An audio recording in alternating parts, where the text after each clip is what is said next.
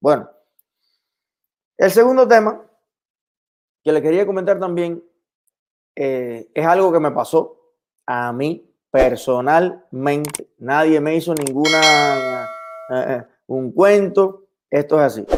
Miren, qué curioso. Para que ustedes vean cómo funcionan las cosas. yo conocí un señor que hace mucho tiempo se quiso, quiso pertenecer a Somos Más, estuvo un ratico en Somos Más, y en Somos Más, pues ese ratico que pasó se fajó con todo el mundo en Somos Más, y todo el mundo era un inecto, todo el mundo era un inútil, la gente era terrible. Bueno, al final se, lo fuimos, creo que, creo que lo fuimos de Somos Más. Bueno, ese señor hoy es máxima expresión del friquitonerismo izquierdoso en Miami. Hay dos, hay uno en Miami y uno en otro estado. El del otro estado todavía yo no creo que sea mala persona. No tengo información cuestionable como ser humano de él. Simplemente está al otro extremo de la visión política que estoy yo. Pero este señor en particular que sí está en Miami, yo me enteré hace poco que el señor era de los que estaba viajando a Cuba convenciendo inversionistas aquí. Y supuestamente él se las daba de que tenía contactos en Cuba para establecer negocios. Lo mismo que sucede con la gente que está viviendo de la dictadura aquí, estar en ese traqueteo y cuando vino Trump y le dio para atrás a lo de Obama, le cogió un asco a Trump porque él no tenía ningún interés ni en que Cuba fuera libre, ni en la democracia de Cuba, sino en firmar contratos con los Castro y por esas asesorías, como le llama él, asesorías a empresas aquí, él le cobraba, organizaba viajes, le cobraba 15 mil dólares a cada empresario para llevarlo a Cuba, alojarlo en un hotelito, eh, convencer a cuatro socitas del del barrio que pasaran por allí. Bueno, y ahora es bandera contra Trump, pero que no puede haber a Trump ni en pintura. Pero para que usted entienda que a veces cuando usted ve a una gente tan enérgicamente odiador de algo, averigüe, busque, investigue, que ahí hay algo. ¿Ok? Yo estuve de, acuerdo en la visión, lo he dicho un millón de veces, a mí me parecía interesante al principio, como a tantos, la visión de Obama. ¿Ok? Pero yo nunca intenté poner un negocio con, con, con, con el gobierno en Cuba, ni con nada de eso. O sea, tenía muy claro era empoderar a la gente, a los campesinos, qué sé yo, para que tuvieran más fuerza económica de independizarse del Estado, luchar contra el Estado. Cuando yo vi que la dictadura cubana cerró todo a cal y canto, no permitió ni la exportación de una libra de café, ni de hacer un tractor o en Cuba, dije, caramba, definitivamente no hay forma de brincársela. Ellos están en un muro en el medio. Así que lo que van a hacer es coger los dólares ellos. Pero a la gente no le va a llegar nada. Y dije, eh, espérate, como yo hago con el timón todos los días, cuando la curva es para acá, y si no, cuando la... Perfecto, vamos a poner el carro aquí arriba porque para allá no es. Eso se llama razonamiento, reacción instantánea. Pero a mí no se me jodió nada. Eso es lo malo de los compromisos económicos. Yo estuve de acuerdo con Obama, pero yo no me comprometí económicamente ni con Obama, ni con los funcionarios de Obama, ni con los negociadores de Obama.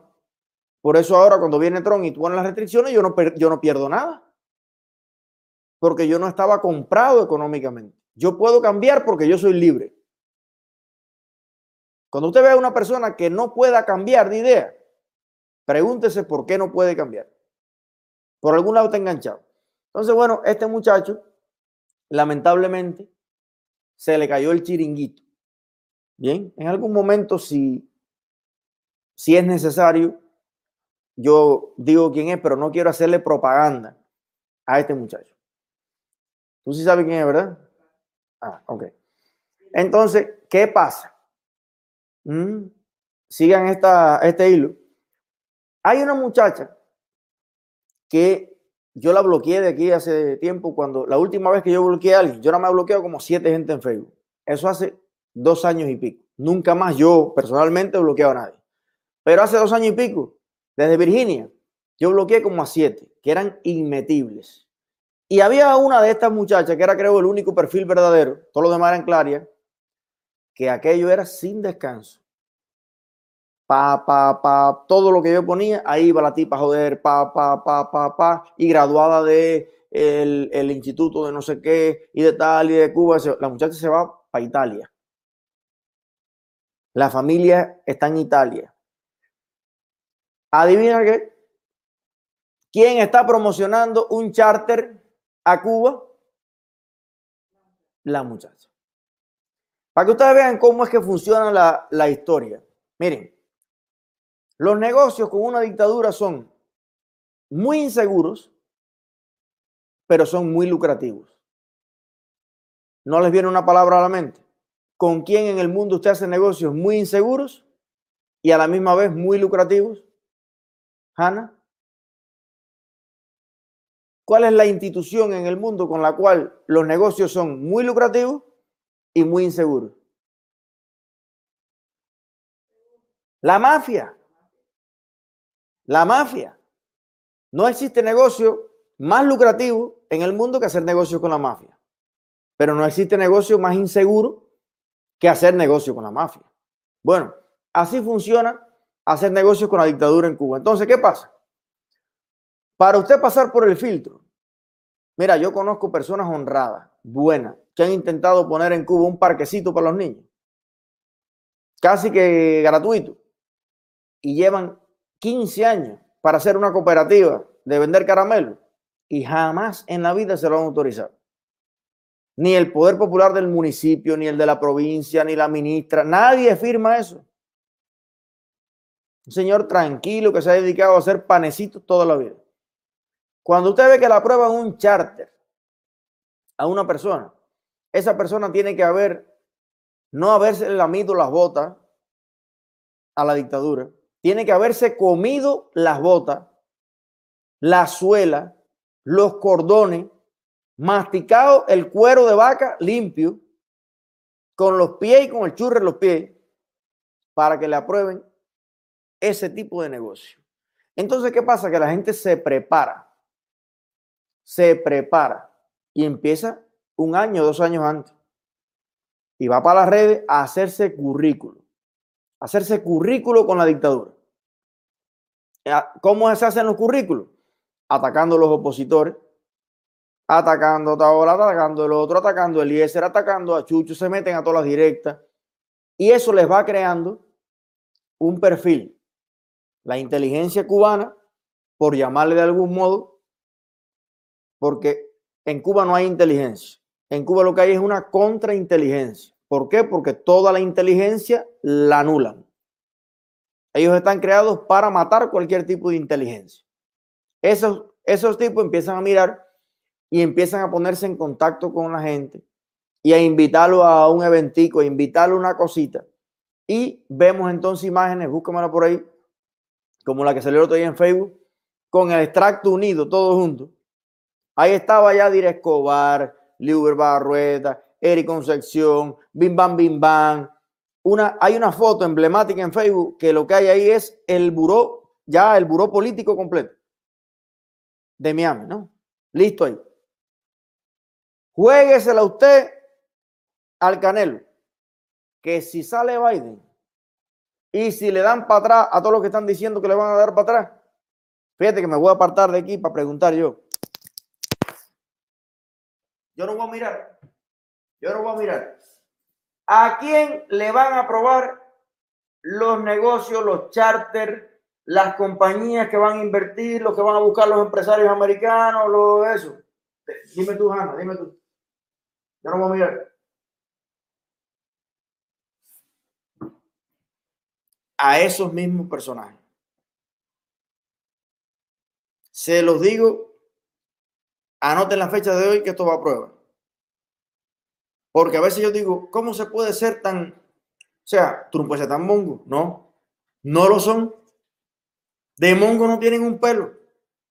Ellos en el tiki y el país para acá ya se dieron cuenta. No, no estoy hablando ahora mismo de nadie personal. Es un ejemplo que pongo yo, una foto, pero es una pila de recontradescarado ahí. y se dieron cuenta de que hay negocio, hay negocio en el medio y esta política frontal, esta política coherente con los valores de la libertad que defiende Estados Unidos, Canadá, todos los países libres del mundo y debiera defender Europa también, no les conviene para nada le frustra sus planes de futuro para los cuales se establecieron aquí cerquita, 90 millas de Cuba, con el hambre que hay allá. Si aquí ponemos un tal y mandamos la lavadora por arriba, la ponemos por abajo. Siempre que Cuba esté cerrado, es como la ley del alcohol en Estados Unidos. Cuando en Estados Unidos se prohibió el alcohol, ¿cuánto valía una botella de ron? Más que una libra de diamante. Entonces tú imagínate, en Cuba está prohibido todo. ¿Cuánto vale cualquier cosa? Entonces, esa es una desventaja para el pueblo, es la desgracia del pueblo de Cuba, pero esa es la tabla de salvación para los que no tengan escrúpulos de poder vivir de esa situación. A mí la dictadura me cuesta dinero todos los meses. A mí y a la mayoría de la gente que yo conozco y con la que yo me relaciono, la dictadura nos cuesta dinero todos los meses. Si en Cuba no hubiera dictadura, a mí el, dinero me rendía muchísimo más. Pero hay personas a las cuales la dictadura, la situación que existe en Cuba, les da dinero todos los meses. Por ahí van los tiros, señores, por ahí van los tiros, al menos en un gran por ciento de los casos. Bueno, hay los que no tienen cerebro ni para una cosa ni para la otra. Vaya, a lo mejor cuando ven este directo dicen, ah, no lo había pensado ahora sí me voy a poner para eso. Pero algunos lo tienen muy claro. Y esta muchacha me sorprendió con su charter en Europa.